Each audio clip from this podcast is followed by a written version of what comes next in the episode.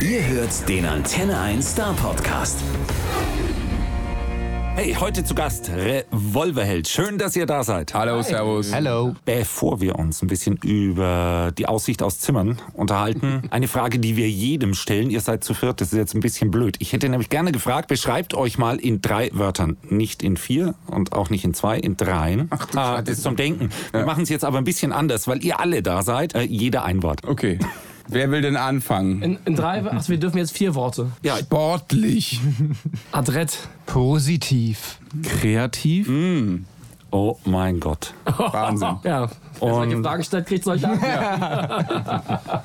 Oh, ihr habt keine Ahnung, was ich da schon bekommen habe. Also, also zum Teil wirklich äh, sehr episch, sehr Ja. breit, sehr ernst gemeint, äh, zum Teil auch nicht. Ist, ist, ist aber jetzt gar nicht so wichtig. Zimmer mit Aussicht ist äh, das neue Album von euch. Sondern mit Blick. äh, Ja.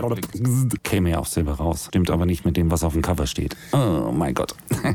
Egal, das Album klingt wieder ein bisschen weniger rockig auf den ersten Blick. Das heißt, die Musik hat sich ein bisschen verändert, aber w- wa- warum eigentlich? Das seid ihr jetzt ein bisschen poppiger geworden. Das seid ihr mit einer Single, die ihr nachgemixt habt vom letzten Album auch schon mal. Dann kam Unplugged und jetzt finde ich, ist es ein bisschen poppiger. Also wir haben nach dem MTV Unplugged natürlich Bock gehabt, ein bisschen was anderes zu machen. Wir haben die Akustikgitarren erstmal weggelegt und haben äh, wieder die E-Gitarre genommen und haben äh, Synthesizer genommen, haben Beats programmiert. Also alles eigentlich genau das Gegenteil, was ein MTV Unplugged von einem verlangt. Da hat man sehr, sagen wir mal, strenge Auflagen und äh, darf äh, keine E-Gitarre benutzen, darf natürlich kein Beat programmieren und so. Und wir hatten einfach Bock, ein bisschen was anderes zu machen, ein bisschen unsere Komfortzone zu verlassen, ähm, die ja ist. Ich meine, wir sind eine Band, die im, im Proberaum angefangen hat äh, mit, mit äh, zwei E-Gitarren, Schlagzeug, Bass und, äh, und ab dafür. Und ich, wir haben jetzt einfach wahnsinnig viel experimentiert und ähm, haben ja Sachen probiert, die wir nicht so intensiv ausprobiert haben. Und man muss sagen, ja, ob das jetzt Pop oder Rock oder so ist, ist uns dann immer erstmal egal. Äh, Hauptsache, wir finden das geil. Und ähm, es hat total Spaß gemacht, da mal so ein bisschen aus der Komfortzone rauszugehen und, und was zu machen, wo man sich vielleicht auch nicht so auskennt und wo man sich reinarbeiten muss. Und, äh, und ich glaube, das hört man auch bei dem Album. Also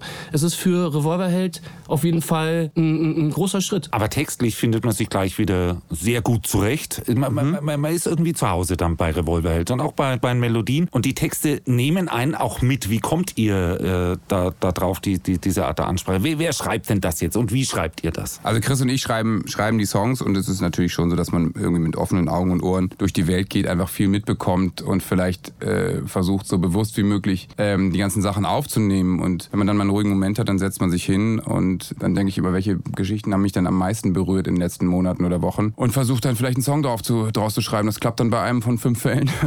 Und ähm, dann weiß ich aber auch, dass die Geschichte es eben wert ist und dass sie groß genug ist, dass sie, dass sie für einen Song auch reicht. Seid ihr dann als Songwriter, äh, versteht ihr euch da mehr als Geschichtenerzähler oder so als Situationsbeschreiber oder, oder als Gefühlstransporter oder Ich glaube, wir sind schon, schon Geschichtenerzähler auch. Also ähm, die Sachen, die ich so schreibe, die haben eigentlich oft sowas A bis Z-mäßiges. Also wie sagen wir mal, unsere Geschichte ist erzählt oder, oder auch Freunde bleiben war ja schon so ein Song. Der hat dann schon sehr konkrete Bilder und so. Keiner nehmen ist auch so einer. Da bist du eigentlich sofort, wenn du zuhörst, also mir geht's zumindest so sofort in der Geschichte und sitzt irgendwie dann mit in der Eckkneipe und triffst die alten Freunde. Das sind eben so die Geschichten, die uns umtreiben, die wir so erleben, ähm, die, die, die unser Umfeld erlebt oder, oder eben wir. immer noch fühlen, ist ja auch so ein bisschen Rückblick auf, auf das, Ja. wa- was, was man so erlebt hat. Das ist aber erstaunlicherweise bei eurem Publikum gar nicht so. Also die sind zum Teil so jung, dass die das gar nicht w- wissen können im Detail, worum es da geht.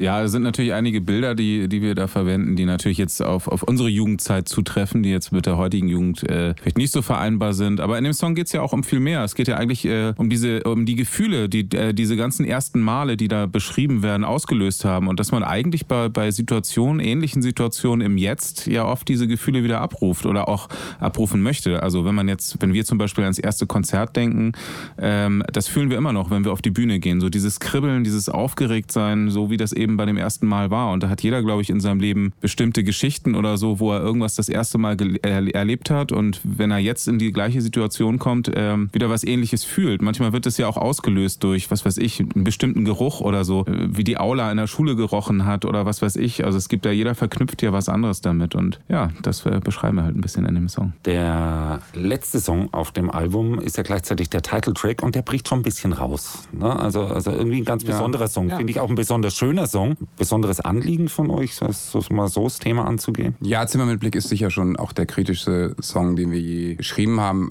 Waren so ein bisschen die Gefühle der letzten Jahre. Also ähm, handelt ja von der Komfortzone, die wir, der wir alle leben und die wir vielleicht einfach doch ab und an ein bisschen zu wenig verlassen, in der wir es uns einfach gemütlich gemacht haben. Und ich finde, man muss eben aufpassen, dass man in seiner ganzen Bequemlichkeit nicht zu sehr häuslich wird, sondern dass man immer auch noch schaut, dass man eine gewisse Haltung hat und dass man eben nicht schon fast nebenbei aus Versehen vielleicht sogar eine nach mir die Sintflut-Mentalität entwickelt. Ähm, ich mache mir natürlich als Papa da gerade in den letzten fünf Jahren noch mehr Gedanken darüber, in was für einer Welt wächst mein Sohn auf. Ist ja schon einiges los. Damit will ich überhaupt nicht sagen, dass früher alles besser war. Aber es ist ja schon alles sehr ähm, schwierig zu durchschauen mittlerweile, finde ich. Also die Weltpolitik ist finde ich extrem komplex. Ich weiß gar nicht mehr so richtig, wo, wo, wo gut und böse ist. Das war irgendwie in den 80er Jahren war es irgendwie klar. Und ähm, da muss man schon ein bisschen schauen, dass man seinen Weg findet. Und ähm, ich finde, muss halt aufpassen, dass man nicht in so einer Kopf, ich stecke den Kopf in den Sand Mentalität versandet. Guck mal, das passte doch gut.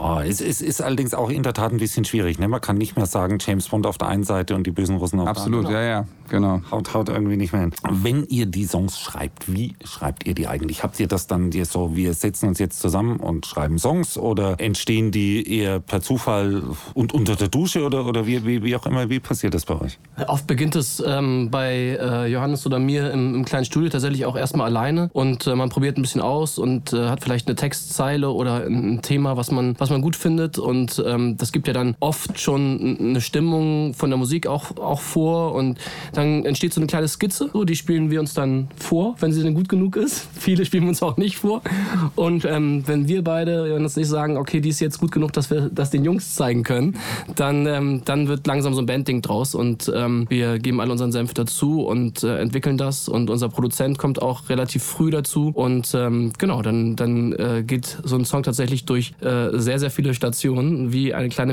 Metamorphose und äh, irgendwann, wenn er gut genug ist, landet er auf der Platte, was allerdings, äh, glaube ich, auch 40 oder so nicht geschafft haben bei dieser Platte. Also das letzte Studioalbum ist ja schon ein paar Tage her, aber dazwischen war unfassbar viel bei euch los. Ne? Also alle- allein schon äh, Ja, klar. das Album Detour, MTV Unplugged etc. Äh, wie habt, habt ihr dann erstmal Zeit nehmen müssen dafür? Habt, habt ihr quasi es erstmal Urlaub genommen und dann oder, oder speziell gesagt, Privatleben haben wir eh keins mehr, wir schreiben gleich Songs oder, oder, oder, oder wie lief das dann? Weil dafür, wenn man bedenkt, wann ihr das letzte Mal mit MTV Unplugged da wart und jetzt hier ein grandioses neues Album am Start, wart ihr eigentlich recht schnell. Ja, das stimmt. Es war tatsächlich so, dass wir den Plan hatten, nach MTV Unplugged vielleicht erstmal ein halbes Jahr gar nichts zu machen, aber ähm, es wurde relativ schnell klar, dass diese Erlebnisse, die wir da hatten, diese riesen Bühnen, die wir gespielt haben, so eine Energie entwickelt haben, dass wir auf jeden Fall so schnell wie möglich weitermachen wollten. Das galt vor allen Dingen für Johannes und Chris, die dann extrem schnell angefangen haben, neue Songs zu schreiben. Vielleicht auch, weil das letzte Studioalbum zu dem Zeitpunkt schon fünf Jahre alt war und in der Zeit dann auch keine neuen Songs äh, entstanden sind, weil MTV Unplugged sind zwar neue Versionen gewesen, aber halt dann doch mit den gleichen Inhalten. Und so ging das relativ schnell los. Äh, die Jungs haben es gesagt, haben sich ziemlich früh ges getroffen, neue Ideen in den Topf geworfen. Wir haben uns dann auf Föhr das erste Mal alle zusammengesetzt, was glaube ich ein ganz guter Startpunkt war, so, so ein bisschen Abgeschiedenheit, der Fokus voll auf die Musik und da ging das dann so langsam los und äh, ja, also jeder hat tatsächlich, sagen wir mal, zwei, drei Wochen durchgeschnauft. Ich habe ein bisschen äh, längere Auszeit genommen, ich war zwei Monate in Asien. Der feine Herr. Der feine. Einer Ja, Villa Bajo, weißt du, Villa Bajo wird immer noch geschrubbt. Ne? Aber tatsächlich ging das schon insgesamt relativ schnell weiter, da hast du schon recht. Und äh, Föhr, ne? Also, also in Föhr es, ähm, fällt mir ein, da gibt's Stanford, die hatten da ihr Ja, Studio. ja, das da waren wir. auch. Ah, ihr wart bei denen zu Genau. Gast. Und Was denn Christian für? Litz war, der Gitarrist, der Ja. früher mal bei uns ein Volontariat gemacht hat, Ja. hat mir erzählt, da gibt's eigentlich nichts außer dem Studio und einer Fischbude. Das stimmt. Und einer Ja, Disco. Ja, Genau. es, es, Das Olympic. es gibt ja das Olympic, äh, die Unten im Haus auch noch. Oh glorreiche Gott, oh Gott, Disco oh Gott. und darüber ist das Studio von Stanford. Und man muss sagen, äh, die Jungs waren so nett und haben uns da so ein bisschen, äh, ja, eigentlich äh, tun und wir konnten da tun und machen, was wir wollen. Das war total eine schöne Zeit. Und vor allen Dingen, und das fand ich fast noch schöner, haben sie uns alle guten Restaurants auf der Insel gezeigt. Und wir haben eigentlich jeden Abend wirklich unglaublich gut gegessen, was auch sehr zuträglich war, weil äh, das lieben wir und die kennen sich da halt aus, die Jungs. Das war, das war wirklich nett, muss man sagen. Es war echt ein, ein sehr, sehr guter Start und wir haben ein bisschen Musik gemacht und sehr viel gegessen. Und, und wie viele gute Restaurants gibt's auch für? Das ist, also kulinarisch ist das wirklich Ja, gut. mehr als man denkt. Ja. Ja. Ja. Aber da kann man relativ gut auch mit dem Auto hinfahren, ne? War mit der Fähre dann Das war nicht das schlagende Argument, aber ja. Ja, ir- das auch das. irgendwie geht. schon fast. Ne? Wichtig war halt, dass, dass wir abends nicht alle wieder nach Hause gefahren sind und, und jeder dann so in seinem Alltag drin war, sondern dass wir voll den Fokus auf Band und Musik hatten. Wenn man Natürlich. von euch hört, denkt man, ihr esst meistens in Hamburg, weil ihr kommt aus Hamburg, aber das ist eigentlich gar nicht wahr. Ihr kommt ja gar nicht alle aus Hamburg. Nicht oder? alle, Oder, nein. nee, nee. Johannes, Nee, Ich komme nicht aus Hamburg, nee. Nee, da, da war irgendwas anderes. Wo kommst du her? Ich komme aus Wapswede, aus der Nähe von Bremen. Aha. Und dann Hamburg, ja? Ja. Sind, sind die da nicht sehr eigen? In Hamburg? Habe ich mir mal sagen lassen. Ich bin ja nur 100 Kilometer von da aufgewachsen. Also das Die sind, haben doch das schon sind die mit ne? genauso, Pinneberg ein Problem, genauso eigen. nee, die, haben, die, haben mit, die Hamburger haben mit ihren Vororten in der Tat ein Problem, aber alles, was weiter weg ist, ist ihnen egal.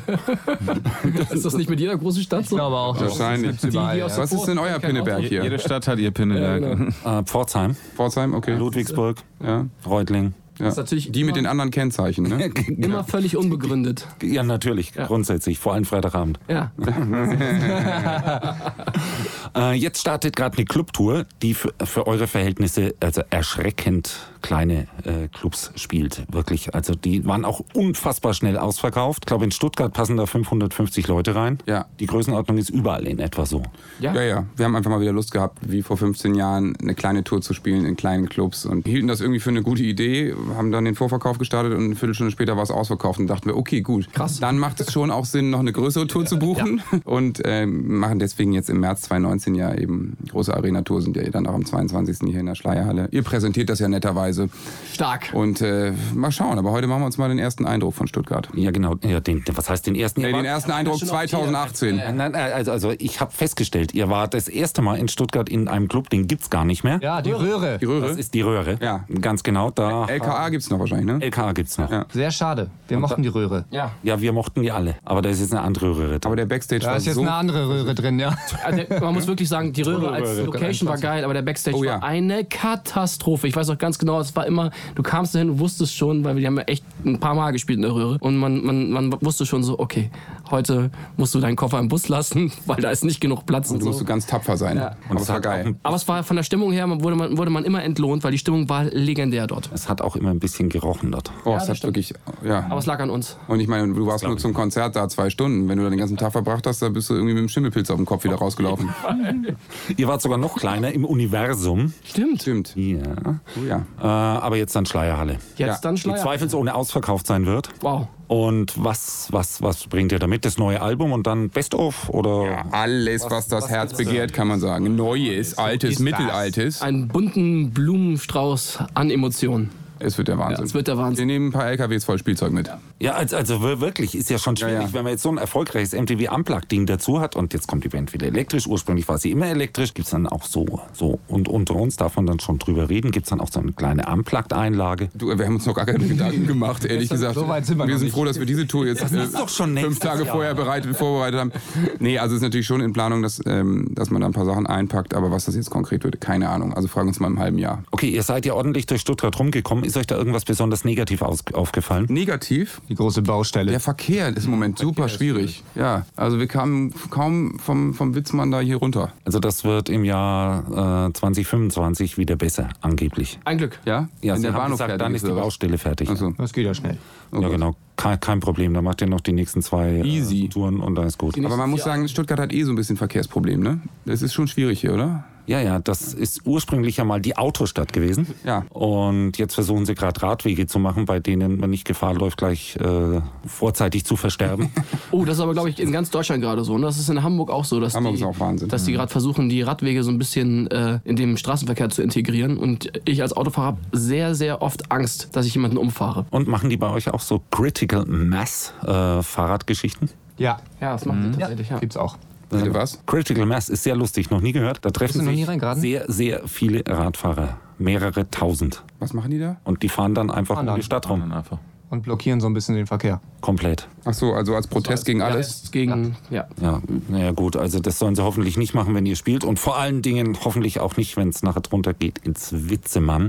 Wir haben noch so ein paar Fragen, die euch garantiert noch niemand gestellt hat, die wir aber dennoch immer wissen wollen. Ja, bitte. Zum Beispiel ein wenig was über die musikalische Sozialisation dieser Band, die mir gegenüber sitzt. Was war der erste Song, den ihr euch für Geld gekauft habt? Für eigenes Geld, nicht für Omas Geld. Ah, okay. Ach, für eigenes Geld? Ja. War Wo es so richtig wehgetan hat. Das The Geld Rembrandts, Just the Way This Baby war das. Bei mir, ich war noch ein bisschen früher dran. Vinyl. Aber es ist ein geiler Song. Alter Schwede, mega. Habe ich geliebt.